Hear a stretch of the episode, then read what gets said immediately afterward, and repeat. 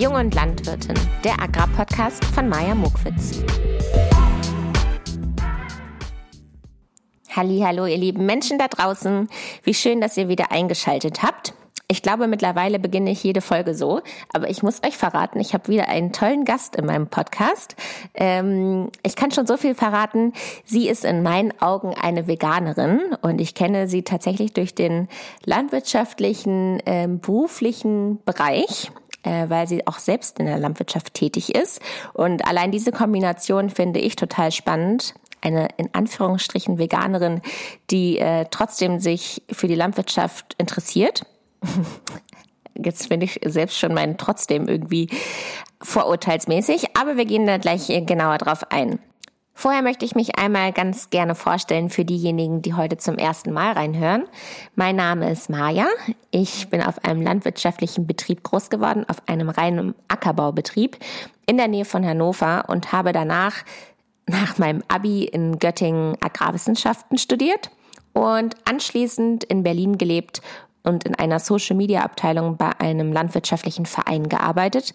Letztes Jahr war ich auf Agrarweltreise. Dadurch ist auch dieser Podcast hier entstanden. Ich habe also alles, was ich erlebt habe, in diesem Podcast erzählt. Falls ihr euch dafür interessiert, dann schaltet einfach nochmal zu Folge 1. Dann nehme ich euch mit auf die gesamte Reise. Angefangen in Neuseeland und aufgehört habe ich in Argentinien.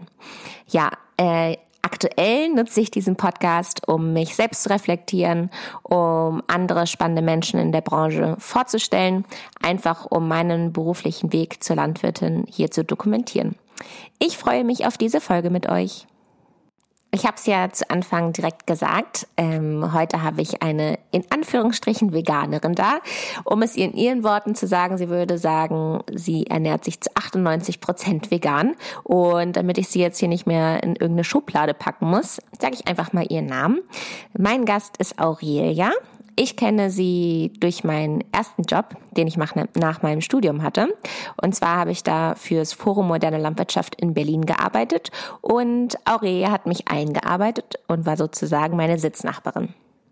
Ja, und wenn ich heute auf diese Zeit zurückgucke, wo ich ganz aufgeregt in diesem Büro ankam, dann war ich wirklich die typische kritische ja, Landwirtstochter, die man sich so vorstellen kann. Denn kaum hatte Aurelia erwähnt, dass sie vegan ist, wollte ich natürlich alles wissen. Und äh, ich war dann auch so jemand, ich habe dann die typischen Sätze gesagt wie, ja, aber ich kann dann überhaupt nicht verstehen, wenn man vegan lebt, warum man denn sich dann eine Wurst kaufen muss, die auch aussieht wie Fleisch, aber dann gar kein Fleisch ist. Also dann sollen sie auch doch die Finger von Fleisch lassen. Also so ein Typ Mensch war ich damals. Und ähm, durch die Gespräche damals mit Aurea habe ich auf jeden Fall sehr, sehr viel dazugelernt. Und ich habe ihr auch schon persönlich gesagt, dass ich davon sehr profitiere, sie kennengelernt zu haben, weil sie mich in diesem Bereich einfach super sensibilisiert hat und mir einiges beigebracht hat. Ja, Bevor sie sich gleich selber vorstellt, wollte ich noch einmal einen kleinen Zeitungsartikel vorlesen, denn Aurelia hat schon das ein oder andere Mal in einem Stall gearbeitet und sich die Viehhaltung wirklich angeschaut, auch durch unseren Beruf, den wir damals hatten. Und weil das so spannend war, dass eine Veganerin in einem Stall arbeitet, hat auch das Wochenblatt darüber geschrieben. Und da möchte ich euch jetzt mal eine Interviewfrage vorlesen. Überschrift Veganerin arbeitet im Stall veröffentlicht am 17.09.2018. Und damit ihr auch wisst, wo sie da gearbeitet hat, sie hat in einem Masthähnchenstall gearbeitet mit mehreren tausend Tieren. Leider weiß ich jetzt die Anzahl nicht genau. Ich habe es auch noch mal versucht zu recherchieren. Ich weiß nicht, wie viele Tiere in dem Stall standen, aber es war schon eine große Einheit. Und sie hat dort eine Woche lang gelebt und mitgearbeitet. So, und die Zeitung fragt sie jetzt, Frau Aurelia, natürlich steht da ihr Nachname, hat das Praktikum ihre Einstellung zur modernen, zur modernen Tierhaltung verändert. Sie sagt, ich hatte die Haltungsbedingungen bereits realistisch eingeschätzt. So gesehen hat sich meine Einstellung nicht wirklich geändert. Allerdings hat sich sehr viel in mir geändert. Die vielleicht größte Erkenntnis war, dass man und auch ich viel zu schnell urteilt. Oft wollen wir die komplexe Welt in klar definierten Kategorien ordnen. Verbraucher sagen dann gerne Sätze wie Massentierhaltung ist schlecht. Vor fünf Jahren hätte ich das vielleicht unterschrieben, aber mit meinem heutigen Wissen kann ich das nicht mehr. Die Behauptung ist pauschal und zu kurz gefasst. Insgesamt habe ich sehr viel gelernt und mitgenommen. Für mich hat mein Praktikum bei Stefan Tebka verdeutlicht, dass es wundervoll und sehr bereichernd ist, wenn Menschen miteinander sprechen und nicht nur übereinander. Vielleicht geht's euch ja genauso wie mir. Ich finde, sie hat einfach eine ganz, ganz angenehme Art und Weise, äh, Dinge anzusprechen und über sie zu sprechen. Und deswegen kann sie sich jetzt gerne einmal vorstellen. Hallo Aurelia, sag uns doch mal, wer du bist, was du gelernt hast, wo du aufgewachsen bist und wo wir uns kennengelernt haben. Hallo Maja. Ja, vielen Dank für die Einladung. Ich freue mich, hier sein zu dürfen. Und ich kann mich gerne vorstellen. Ich bin Aurelia, ich bin Anfang 30 und wohne in Berlin, komme auch aus Berlin. Und wir wollen ja heute über Landwirtschaft reden. Deswegen denke ich, ist es vielleicht am spannendsten, wie ich zur Landwirtschaft gekommen bin. Ich habe im Bachelor Ökotrophologie, also Ernährungswissenschaften studiert und wollte eigentlich ins Lebensmittelmarketing, aber habe auch damals schon ähm, viel über Tierhaltung nachgedacht und ähm, ja, mich hat irgendwie interessiert, woher eigentlich die tierischen Produkte kommen die wir so verzehren, die wir im Supermarkt kaufen können.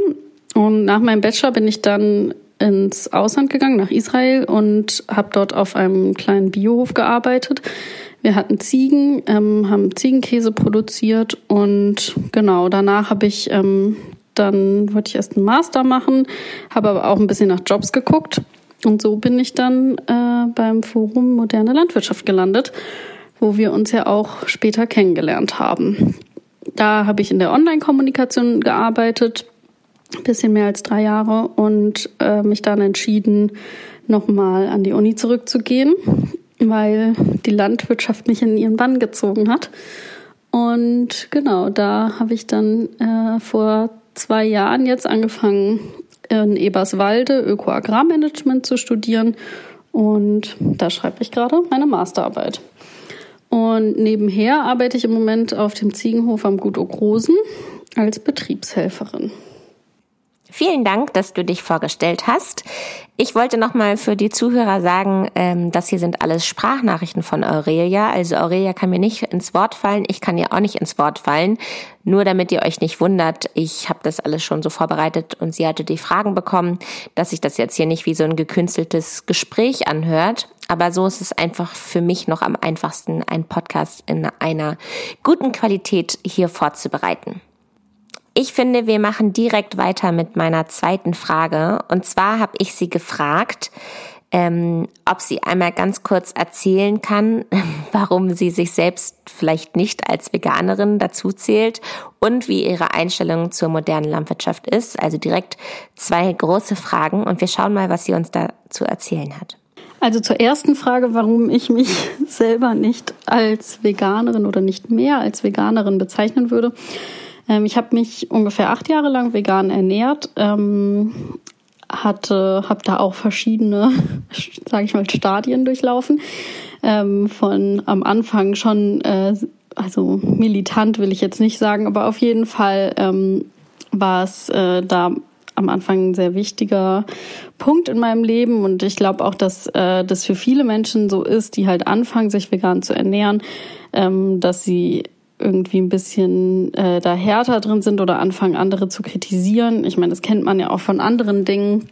Ähm, wenn man irgendwie was neu für sich entdeckt oder irgendwas neu versteht im System, dass man dann erstmal irgendwie ähm, denkt, ah, ich muss das allen erzählen oder ich muss ähm, irgendwie, hä, wie können die anderen das nicht checken oder wie konnte ich das auch so lange nicht checken? Und ähm, genau, dass man dann halt irgendwie viel darüber redet und ähm, so war das bei mir am Anfang auf jeden Fall auch und irgendwann ähm, ist da halt irgendwie mehr, sag ich mal, Ruhe eingekehrt ähm, und es wurde halt selbstverständlicher und es hat sich bei mir nicht mehr so viel darum gedreht, weil ich halt mich einfach so ernährt habe und mich nicht mehr so viel damit beschäftigt habe, warum das jetzt so ist oder wie, warum das alles so kompliziert ist. Und ich denke, man muss dazu sagen, dass ähm, heute irgendwie der Begriff vegan ja, also ich glaube, die meisten Menschen können mittlerweile was damit anfangen, wissen, was es bedeutet und ähm, wissen auch vielleicht äh, so grob die Gründe, warum Menschen sich so ernähren. Ähm, aber als ich damit angefangen habe, ähm, vor ungefähr neun Jahren, da konnte man ja nicht mal einen Tofu ähm, irgendwie bei Penny kaufen. Also von dem her, es war einfach viel, viel schwieriger damals und es war viel erklärungsbedürftiger und ähm, hat viel mehr Raum eingenommen, das halt in meinem Umfeld sozusagen äh, so in Anführungszeichen anerkannt zu bekommen. Genau, und vor ungefähr einem Jahr ähm, hat es angefangen, dass ich mich aus verschiedenen Gründen, die jetzt glaube ich irgendwie hier zu ausufernd sind, äh, nicht mehr komplett oder nicht mehr so streng vegan ernährt habe und ähm, genau und äh, Spoiler, also es ging nicht um Gesundheit. Ich hatte äh, prima Blutwerte und ähm, äh, es ist äh, auf jeden Fall keine Mangelernährung, wenn man es gut macht. Ähm, aber genau, und mittlerweile ähm, ernähre ich mich eigentlich, ich sag mal, zu 98 Prozent vegan. Ähm, esse irgendwie, habe ein, zwei, dreimal im Jahr Fleisch oder ja, genau, den Käse, den wir auf dem Ziegenhof produzieren, esse ich auch. Ähm, aber es nimmt einfach nicht mehr so viel Raum ein, was äh, für mich auf jeden Fall auch angenehmer geworden ist. Und ja, ich glaube, viele, ähm, also wenn LandwirtInnen diesen Podcast hören, ähm, oder also das, das Vorurteil in der Gesellschaft ist ja auch, dass eben VeganerInnen so militant sind oder halt andere damit nerven oder so. Und ähm, genau, ich, ich, ich kenne solche Menschen nicht, die irgendwie Hasskommentare im Internet schreiben, die in Stelle einbrechen und so. Aber trotzdem äh, gibt es, also haben VeganerInnen ja eine, ähm, finde ich, berechtigte Kritik an diesem System der Tierproduktion. Und ähm, dass man da irgendwie mit aneckt oder dass es auch ein sehr emotionales Thema ist, denn ähm, für Tiere geht es ja um Leben und Tod im wahrsten Sinne. Ähm, das ist, glaube ich, also für mich zumindest auch nachvollziehbar. Und genau. Ich zähle mich nicht mehr so richtig dazu, weil in dieser veganen Community, in der ich gar nicht so richtig aktiv bin oder viele Kontakte habe, ähm, wär, wäre ich auf jeden Fall keine Veganerin, weil ich eben mich nicht streng vegan ernähre. Ähm, ich äh, auch in anderen Belangen. Also ich achte schon darauf, ich würde jetzt kein neues Leder kaufen oder sowas, aber ähm, ich trage auch noch Lederschuhe und so und ähm, genau. Deswegen, also aus der Perspektive der veganen Community wäre ich äh, nicht vegan, aber für mich ist es auch irgendwie irrelevant. Also es ist ein Label und ähm, am Anfang brauchte ich das, glaube ich, schon für mich, äh, um mich da auch so abzugrenzen und auch für mich selber die Regeln in Anführungszeichen klar zu definieren. Aber ich glaube, äh, ich bin dem nach neun Jahren ein bisschen entwachsen und ähm, weiß irgendwie, dass äh, die Welt nicht untergeht, wenn ich mal ein Stück Käse esse. Aber dass ich trotzdem grundsätzlich äh, eine Kritik auf jeden Fall nach wie vor habe an industrieller Tierproduktion. Ich finde, sie hat das sehr gut verständlich einem erklärt und ich kann das auch nicht so gut zurückgeben, wie sie das einem erklärt.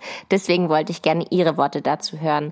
Ja, gehen wir mal direkt weiter zur zweiten Frage, die ich da direkt hintergestellt habe, und zwar Ihre Einstellung zur modernen Landwirtschaft. Ja, und da jetzt überleitend zu deiner Frage, was ich von der modernen Landwirtschaft halte, ähm, also oder wie Veganismus und moderne Landwirtschaft zusammenpassen ich wollte gerade erst sagen, es schließt sich ja überhaupt nicht aus, weil ähm, wir alle ja irgendwie KonsumentInnen oder Kundinnen von der modernen Landwirtschaft sind und äh, das ist ja auch so. Aber dann habe ich gedacht, naja, ähm, ein überwiegender Großteil der Landwirtschaft ähm, ist ja ganz, ganz streng genommen nicht vegan, weil ja Tiere in dem Kreislauf sind. Und ich grundsätzlich, also stehe schon ein bisschen auf Ökolandbau, und da äh, spielt ja auch der geschlossene Kreislauf ähm, eine große Rolle, in dem eben ja Tiere gehalten werden, in Anführungszeichen, um äh, Dung zu produzieren oder als Nebenprodukt eben äh, dann den Dünger produzieren, der dann wieder auf den Acker kommt. Und das finde ich grundsätzlich schon äh, eine prima Idee. Wobei man ja sagen muss, dass wir in Deutschland halt viel, viel mehr Tiere halten oder zumindest die Tiere äh, eben so geballt in manchen Räumen, wie zum Beispiel in Niedersachsen, in manchen Regionen vorkommen dass äh, wir diese Kreisläufe ja so überhaupt nicht mehr haben und auch äh, viele eben nicht nach diesen Prinzipien wirtschaften. Aber wenn man davon jetzt mal absieht, dann würde ich trotzdem sagen, dass es sich halt äh, überhaupt nicht ausschließt. Und in Deutschland besteht ja auch die Kritik, dass eben VerbraucherInnen irgendwie nicht bereit wären, mehr für Lebensmittel zu bezahlen. Und da finde ich es auch nochmal wichtig zu sagen, Also ich glaube, unter den VeganerInnen befinden sich extrem viele Leute, die äh, sehr bereit sind, mehr für Lebensmittel auszugeben. Und wenn man jetzt das Beispiel Milch nimmt, ein Liter Kuhmilch, ich weiß nicht, was er im Supermarkt von der günstigsten Marke kostet, vielleicht 65 Cent. Aber ähm, ein Liter Hafer- oder Sojamilch, Entschuldigung, Drink, ähm, kostet ja mindestens einen Euro und ähm, wenn nicht mehr. Also ich zahle 1,50 Euro für meine, mein Ersatzprodukt. Und ähm, ja, da denke ich mir, es sind ja sehr viele Menschen, die eben sehr preisbereit sind und auch bereit sind dafür, ähm, regionale Produkte zum Beispiel mehr Geld auszugeben. Und es ist ja eigentlich was, was sozusagen auch für die Bauern und Bäuerinnen äh, geht und nicht gegen sie. Ich freue mich gerade sehr über die Erkenntnis, dass Aurelia sagt, dass ja die Bereitschaft da ist, mehr für Lebensmittel auszugeben, sobald man denn dafür ein gutes Gefühl hat mit dem Produkt und mit den Ersatzprodukten, haben also viele Menschen ein gutes Gefühl und deswegen zahlen sie da auch gerne für Geld. Also meiner Meinung nach, glaube ich, kosten die Milchdrinks um die zwei Euro sogar. Jetzt kommen wir natürlich zu der Frage, wie bekommt man das hin, dass man ein gutes Gefühl mit einem Lebensmittelprodukt von der Landwirtschaft hat. Und da kann ich nur sagen, mit Social Media zum Beispiel, das ist eine Möglichkeit, um transparent zu sein, um zu zeigen, wie man die Tiere hält, wie man arbeitet, was seine Einstellung dazu ist. Und ähm, das ist eine Möglichkeit, jemanden abzuholen und mitzunehmen in die Landwirtschaft und somit zu zeigen, ja, wie das Lebensmittel entstanden ist. Aber weiter geht's. Ich wollte nicht ablenken. Meine nächste Frage an Aurelia war, warum sie denn damals Veganerin geworden ist. Denn ich habe immer das Gefühl, dass alle denken, Veganer wird man nur, wenn man was gegen die Landwirtschaft hat. Aber ganz oft sind das ja mehrere Gründe. Und jetzt hören wir einfach mal, weshalb sie sich damals dafür entschieden hat, vegan zu werden. Okay, also die Veganerinnen-Geschichte. Mm, ich habe ja, wie schon gesagt, Ernährungswissenschaften studiert. Und es gab einige KommilitonInnen, die sich damals schon vegan ernährt haben. Und ich dachte damals auch so, hm, ja, ist doch eigentlich ein bisschen übertrieben. Vegetarismus kann ich ja noch verstehen, aber Veganismus irgendwie ein bisschen radikal, ist mir zu viel. Mm, und habe das eben auch eigentlich eher so abgelehnt. Und dann habe ich mit äh, zwei KommilitonInnen ein Projekt gemacht, wo wir eine, einen Artikel schreiben sollten für die Fit for Fun damals. Und wir haben es über Veganismus geschrieben. Mm. Und er hieß Du bist Vega was? Ähm, ja, genau. Und äh, dann dachte ich, na, vielleicht probiere ich das mal für einen Monat aus, damit ich weiß, was eigentlich so ähm, die Schwierigkeiten daran sind, äh, um mal ein bisschen über den Tellerrand zu schauen. Und in diesem Monat habe ich mich eben auch mit den Beweggründen dafür beschäftigt. Und wie gesagt, mir war es bis dahin irgendwie ganz viel noch gar nicht so bewusst. Ich hatte mich halt mit Landwirtschaft noch nie so oder der tierischen, also der Produktion von Tierprodukten ähm, beschäftigt. Und ähm, mir war überhaupt nicht bewusst, dass zum Beispiel eine Kuh jedes Jahr ein Kalb bekommen muss, damit äh, sie eben Milch produziert. Und mir war auch nicht bewusst, dass Legehennen in der Regel eben nur eine Legeperiode, ich weiß nicht, was genau ist, 13, 14 Monate ähm, lebt und danach zu Suppenhuhn wird. Und ähm, jetzt im Nachhinein denke ich, okay, vielleicht ein bisschen naiv oder dumm. Ich habe mir einfach bis dahin damals noch keine Gedanken darüber gemacht. Ja, und an diesem Punkt, als ich irgendwie mir dieses Wissen neu angeeignet habe, war für mich irgendwie klar, ich kann nicht mehr so konsumieren, wie ich das bislang getan habe, weil ich bis dahin halt irgendwie jeden Hund auf der Straße am liebsten mitgenommen hätte. Aber dann auf einmal halt irgendwie gemerkt habe, okay, aber was ist jetzt der Unterschied zu diesen vermeintlichen Nutztieren und ähm, warum, also wie kann ich es rechtfertigen, mit mir diese Tiere äh, sozusagen auf dem Gewissen zu haben? Und ja, äh, da habe ich für mich die Entscheidung getroffen, ähm, dass ich das nicht mehr so möchte und mich auch vegan ernähre. Genau, und der tierethische Aspekt geht für mich auch über den Tod sozusagen hinaus. Also die Frage ist ja auch, wie leben diese Tiere? Und ich würde sagen, in den industriellen Formaten, in denen sie heute in Deutschland leben, ähm, also ich weiß, dass es weltweit einer der höchsten Standards ist und trotzdem finde ich, ähm, reicht es halt nicht. Also ähm, es reicht nicht von der Tiergesundheit, nicht vom Platz, äh, nicht von der bedarfsgerechten Fütterung. Genau, deswegen äh, geht es da für mich auch nicht nur um äh, darum, dass halt das Tier am Ende stirbt, sondern auch äh, unter welchen Bedingungen das lebt. Genau, und dann abseits dessen gibt es natürlich auch äh, andere Aspekte, die mir am Anfang gar nicht so bewusst waren, sondern dann erst, ähm, je länger ich mich damit beschäftigt habe, irgendwie immer mehr in den Fokus gerückt sind. Und das sind eben die Umwelt, das Klima und die Gesundheit. Und diese drei Aspekte gehen ja irgendwie auch alle miteinander einher. Und ja, wenn man jetzt aber über Umwelt redet, dann geht es zum Beispiel um Überdüngung, weil die Tiere ja, wie gesagt, in so Ballungszentren in Deutschland gehalten werden. Und ähm, ja, auch wenn viele ähm, behaupten, wir hätten damit in Deutschland kein Problem, äh, sieht die EU zum Beispiel das ja anders. Und okay, und beim Aspekt Klima, also für mich fühlt es sich irgendwie gerade an wie so ein Buzzword-Bingo. Ähm, ja, geht es natürlich eben um Treibhausgase, die erstmal die Tiere an sich selbst produzieren, zum Beispiel Methan, was die Kühe eben ausrülpsen hauptsächlich und ein bisschen pupsen ähm, oder um die Futtermittelproduktion. Also es wird ja sehr viel Soja verfüttert, den wir hier in Deutschland nur ähm, in sehr kleinen Mengen produzieren können oder das. Und das wird eben in Südamerika bzw. China angebaut, ähm, meistens unter sehr hohem Pestizideinsatz, äh, da das ja genmanipuliert ist, das Saatgut dort und oder zum großen Teil und ähm, genau, also die Bedingungen sind einfach nicht gut. Dafür wurde oder wird nach wie vor Regenwald abgeholzt, ähm, der ein relevanter Kipppunkt für unser Klima und die Klimakrise ist. Ähm, das bedroht die Artenvielfalt, das bedroht die kleinen BäuerInnen, äh, die sozialen Bedingungen und die Bedingungen, unter denen sie leben. Also es gibt, finde ich, ganz viele Aspekte, ähm, die daran einfach nicht stimmen. Und zum äh, Aspekt Gesundheit, genau, also Klima hängt ja auch mit Gesundheit nachweislich zusammen. Also wenn es bei uns wärmer wird, ähm, dann gibt es auch mehr Todesfälle in Deutschland oder in der Welt, wenn man jetzt mal nicht so eng auf unsere, unser kleines Land gucken möchte.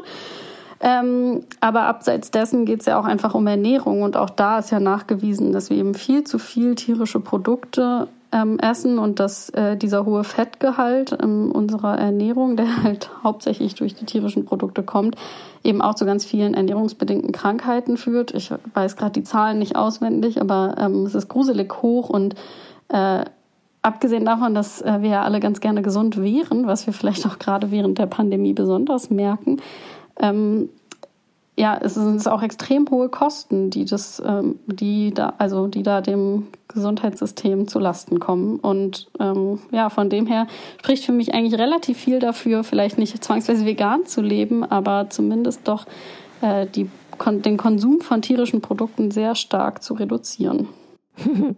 Aurelie hätte wirklich beim Buzzerspiel gewonnen. Alle großen Wörter sind gefallen. Artenvielfalt, Klimakrise, Regenwald und, und, und. Und dann zwischendurch das Wort Pupsen. Ich habe innerlich gekichert. Das fand ich herrlich in diesem Zusammenhang. Ich werde Ihre Aussage von eben hier einfach so stehen lassen, ohne dass ich das nochmal kommentiere, weil, wie gesagt, das waren Ihre Beweggründe, um Veganerin zu werden und das war Ihre Meinung. Und ich finde, meine Meinung hat die an dieser Stelle nichts zu suchen. Ich finde meine nächste Frage eh viel spannender als meine eigene Meinung. Und zwar habe ich Aurelia gefragt, wie es denn für sie ist, auf dem Ziegenhof zu arbeiten. Sie hatte ja zu Anfangs erzählt, dass sie aktuell auf einem Ziegenhof arbeitet und ob sie dann hinter Tierhaltung steht. Ja, eine gute Frage und äh, gleichzeitig finde ich es auch ein bisschen schwierig zu beantworten in Gänze. Aber die erste, äh, der erste Aspekt ist ja recht konkret, wie ich die Arbeiten im Stall oder das Arbeiten mit den Tieren finde. Und ähm, da kann ich sagen, dass ich das schon genieße, also dass ich das gerne mache, äh, gerne Zeit mit den Tieren verbringe oder die Arbeiten im Stall oder rund um die Tierhaltung verrichte. Gleichzeitig weiß ich natürlich, ähm, dass äh, die Tiere am Ende eben geschlachtet werden. Und ja, auf diesem kleinbäuerlichen Betrieb, wo ich bin, da äh, gibt es auch Ziegen, die auch irgendwie 12, 13, 14 Jahre alt sind. Aber am Ende steht eben der Tod und äh, nicht der natürliche Tod, sondern der durch die Menschen, von Menschenhand verrichtete. Und äh, genau, ein, ich sag mal, unschön Nebenprodukt äh, der Milchziegenhaltung sind natürlich die Zicklein, äh, die ja auch größtenteils geschlachtet werden. Und auch das finde ich ähm, nicht schön. Gleichzeitig fasst es mich auf jeden Fall immer mehr an, wenn Tiere irgendwie mal krank sind und weiß ich nicht, sich ein Zicklein Bein bricht und man es dann halt ähm, notschlachten muss oder so. Ähm, das finde ich, äh, ja, merke ich, dass mich das auf jeden Fall emotional mehr berührt noch als äh, dieses Schlachten an sich. Und da bin ich ähm, auf jeden Fall auf eine Art auch bisschen schon abgestumpft, weil ich diesen Prozess halt schon oft mitbekommen habe. Jetzt nicht nur bei den Ziegen, sondern eben auch äh, in anderen Kontexten. Genau, und jetzt allgemeiner gesprochen, denke ich, dass wenn wir sozusagen gesellschaftlich sagen, wir finden es in Ordnung, Tiere für uns zu nutzen und zu töten, dann bleibt ja trotzdem noch die Frage, was für ein Leben sie davor haben und wie sie gehalten werden. Und ich denke, das ist halt irgendwie eine Frage, die gesellschaftlich wirklich nochmal diskutiert werden muss. Und im Moment äh, ja, haben wir eine sehr auf den ähm, Export fokussierte Strategie und die führt natürlich dazu, dass wir halt mit anderen Ländern äh, um Preisführerschaft kämpfen und in diesem Kontext müssen wir halt billig produzieren und das geht natürlich auch zum Großteil auf Lasten der Tiere oder zulasten der Tiere. Und ich finde, da ähm, weiß ich nicht, das machen wir auch bei anderen Dingen, dass wir uns halt überlegen, dass irgendwelche Dinge nicht unserem ethischen Anspruch entsprechen und wir deswegen uns halt für eine teurere Lösung entscheiden, bewusst, weil wir sie halt für richtiger halten. Also zum Beispiel das neue Lieferkettengesetz. Also nicht, dass das jetzt irgendwie ausreichend und umfassend genug aus meiner Perspektive wäre. Aber es ist ja ein erster Schritt. Wir haben halt gesagt, wir finden es nicht so Premium, wenn irgendwelche Kinder, ArbeiterInnen in, weiß ich nicht, Bangladesch unsere Kleidung unter widrigsten Bedingungen nähen. Und deswegen machen wir jetzt eine Regelung, dass halt äh, Unternehmen, Konzerne dafür verantwortlich sind, für ordentliche und menschenwürdige Bedingungen zu sorgen. Und genau, das äh, denke ich, könnten wir in der Landwirtschaft genauso tun und überlegen, ähm, wie wollen wir als Gesellschaft eigentlich, dass Tiere leben, bevor wir sie schlachten und was ist uns das wert? Bevor Aurelia aber auf diesen Ziegenhof gearbeitet hat, hat sie vor mehreren Jahren, wie gesagt, schon auf diesem Geflügelhof gearbeitet. Und ich wollte von ihr wissen, wie es denn damals für sie gewesen war, als damals noch strenge Veganerin auf einem Hof zu Gast zu sein, mit am Tisch zu sitzen und dort in der Viehhaltung mitzuhelfen und mitzuarbeiten. Natürlich wollte ich besonders wissen, ob sie sich dort wohlgefühlt hat und ob sie dort ernst genommen wurde, und äh, wie die Gespräche mit dem Landwirt zum Beispiel waren. Ja, genau. Das war im Februar 2018 und ich wollte gerne mal auf einem landwirtschaftlichen Betrieb mitarbeiten. Ich war zuvor schon öfter zu Gast, so tageweise im Rahmen der Arbeit für Fotoshootings und so. Und hatte dementsprechend dieses Thema schon öfter mit verschiedenen LandwirtInnen und die haben da auch verschieden drauf reagiert. Also jetzt nie äh, ähm, irgendwie krass schlimm oder so, aber manche schon sehr skeptisch. Und ähm, ja, und dann habe ich eben Stefan Tebker, den ich schon länger so auf dem Radar hatte, auf einer Veranstaltung getroffen und ihn gefragt, ob ich nicht einfach mal bei ihm für fünf Tage so ein Mini-Praktikum machen könnte. Und ja, das haben wir dann ausgemacht und dann hat äh, er mir eine Woche, bevor ich da hingekommen bin, so geschrieben, naja, schlafen und essen tust natürlich auf dem Betrieb. Und dann habe ich ihm halt per Mail geschrieben, ja, also eine Sache noch, also ich ernähre mich vegan.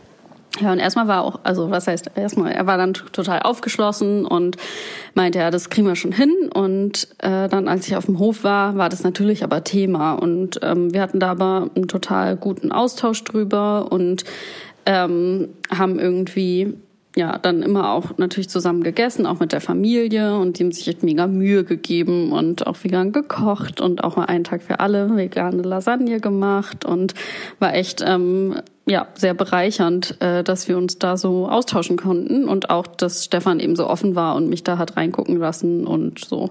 Naja, und dann, ähm, wir waren auch einen Tag im äh, Schlachthaus. Ich stehe gerade irgendwie auf dem Schlauch, heißt es Schlachthaus. Ähm, und äh, genau da, wo die Hähnchen geschlachtet werden. Und ähm, da hat, äh, haben wir halt, also habe ich vornehmlich eine Führung bekommen. Und der Herr, der uns da rumgeführt hat, der wusste das anscheinend auch, hat es auch mehrfach so äh, mit so kleinen äh, Seitennotizen kommentiert. Am Ende hat er mir noch ein ähm, Buch in die Hand gedrückt über die Eiweißstrategie ähm, und äh, warum wir so dringend tierisches Eiweiß brauchen. Naja, ich muss sagen, das Buch hat mich jetzt nicht bekehrt, aber ähm, es war ein Versuch wert, würde ich mal sagen. An dieser Stelle habe ich nochmal nachgehakt, denn ich hatte mich daran erinnert, dass Aurelia mir damals nach ihrem Mini-Praktikum, als sie wieder zurück im Büro war, erzählt hatte, was sie glaubt, was der Landwirt durch die Begegnung wieder gelernt hat oder worauf er jetzt wahrscheinlich wieder mehr achtet. Und deshalb hatte ich nochmal nachgefragt, ob sie sich an die Situation in dem Stall erinnern kann und worum es da genau ging in dieser Situation. Ja, also die Situation, auf die du anspielst, die ich vermutlich damals erzählt habe, denke ich mal, ähm, ist eine, die Stefan mir selber erzählt hat, beziehungsweise ja, er danach ähm, gespiegelt hat. Und zwar waren wir da im Hähnchenstall, ich glaube, es war auch der erste Tag. Ähm, und es ging eben um die Aufgaben dort und um die Kontrolle der Tiere. Und er hat mir halt erklärt, was und wie sie das machen und warum. Naja, und ein Aspekt davon ist ja, dass man, abgesehen davon, dass man halt durch den Stall läuft und schaut, ähm, wenn tote Tiere dort liegen, dass man die eben aus dem Stall rausholt, dass man eben auch Tiere auswählt, die eben ja nicht leistungsfähig genug wären oder, also es gibt ja auch Tiere, die irgendwie ähm, weiß ich nicht, drei Beine haben oder so, die man dann da raussucht. Ähm, genau, bei den Küken war es dann eben auch so, die am zweiten Tag, glaube ich, noch nichts gegessen hatten oder so. Ja, dass man einfach Tiere raussucht, die eben ja nicht im gleichen Maße wachsen würden ähm, wie die anderen und auf eine Art, also ich weiß nicht, ob das so seine Worte waren, aber äh, damit ja dann zu ineffizient sind, um dort weiter im Stall ähm, das Futter futtern zu dürfen und ähm, ja am Ende wahrscheinlich nichts bringen würden. Genau, und diese Tiere werden ja ähm, notgeschlachtet, so sagt man, denke ich. Und ähm, dann, er macht es ja dann direkt, wenn er durch den Stall geht und ähm, ja, tötet die dann in dem Moment einfach und tut die im Eimer. Ich wollte die aber nicht töten und ich wollte auch, dass das nochmal von einer Person, die fachkundig ist, ähm, kontrolliert wird und dementsprechend war der Plan, dass ich die Tiere eben nicht selbst töte, sondern mit nach vorne bringe vom Stall, im Stall. Und dementsprechend habe ich mir einen Eimer mitgenommen und dann ist mir aufgefallen, naja, wenn ich halt jetzt tote Tiere finde und die in den Eimer tue und dann finde ich aber lebendige, von denen ich denke, wir würden sie eigentlich nottöten, ähm, dann kann ich sie nicht zu den toten Tieren in den Eimer tun. Und ich weiß, also kann man jetzt belächeln, ich glaube auch nicht unbedingt, dass die Tiere das checken. Das kann ich aber nicht persönlich beurteilen. So gut kenne ich mich mit der Wahrnehmung von ähm, Hähnchen nicht aus. Aber ähm, nichtsdestotrotz äh, war mir das irgendwie zuwider und ich wollte das nicht machen und meinte zu ihm, dann nehme ich halt zwei Eimer mit und tu dir ein getrennter Eimer. Genau, und so haben wir es dann auch gemacht. Und er hat dann am nächsten Tag gesagt, dass er da irgendwie drüber nachgedacht hat und dass ähm, er halt merkt, wie unterschiedlich da auch die Perspektive drauf ist und dass er halt auch ein Stück weit sozusagen abgestumpft ist. Und naja, für ihn stellt sich die Situation ja so auch nicht, weil er eben den Job anders erledigt. Das meinte ich ja gerade schon. Aber trotzdem, glaube ich, war das so ein bisschen eine Situation, die ihm so die, ähm, die Perspektive auch nochmal klarer gemacht hat. Und ja, das ist ja auch das, was ich meinte schon, dass man eben ja, wenn man so viel damit zu tun hat, dann ähm, ist es natürlich irgendwie schwieriger, das mit Abstand zu betrachten. Das ist ja ähm, immer so. Und weil ich aber wissen wollte, was er nach drei Jahren darauf denkt, habe ich ihn einfach mal gefragt. Ja, das fand ich richtig cool von Aurea. Aurea hat also einfach nochmal den Landwirt angeschrieben und gefragt, hey, wie blickst du jetzt endlich auf meinen Besuch von damals und was hat das mit dir gemacht? Und falls ihr das wissen wollt, wie der Landwirt über die Zeit mit Aurea denkt, dann müsst ihr die nächste Folge hören, denn an dieser Stelle machen wir hier mal einen Cut, sonst wird die Folge zu lang und wir packen all das, was ich mir sonst noch für die Folge vorgenommen habe, in Teil 2. Im zweiten Teil hören wir also tatsächlich den Landwirt einmal sprechen, wie er über die Begegnung mit Aurelia spricht. Außerdem besprechen Aurelia und ich die typischen Vorurteile, also zum Beispiel, warum müssen Veganer eigentlich Ersatzprodukte essen? Das, was ich auch früher als allererste Frage immer hatte. Dann werde ich sie ganz dreist fragen, warum denn jeder Veganer immer erzählen muss, dass derjenige, diejenige sich vegan ernährt. Und ich frage Aurelia, ob sie denn findet, dass jetzt alle vegan werden sollen. Genau, und dann die spannendste Frage zum Schluss. Natürlich werde ich Sie fragen, wie sie sich denn die zukünftige Landwirtschaft vorstellt. Falls euch das interessiert, dann hört euch direkt die Folge 2 an. Das war's erstmal mit dieser Folge. Vielen Dank fürs Zuhören. Ich widme diese Folge wie immer meiner Sina und allen, die bereit sind, für Lebensmittel mehr Geld auszugeben. Tschüss.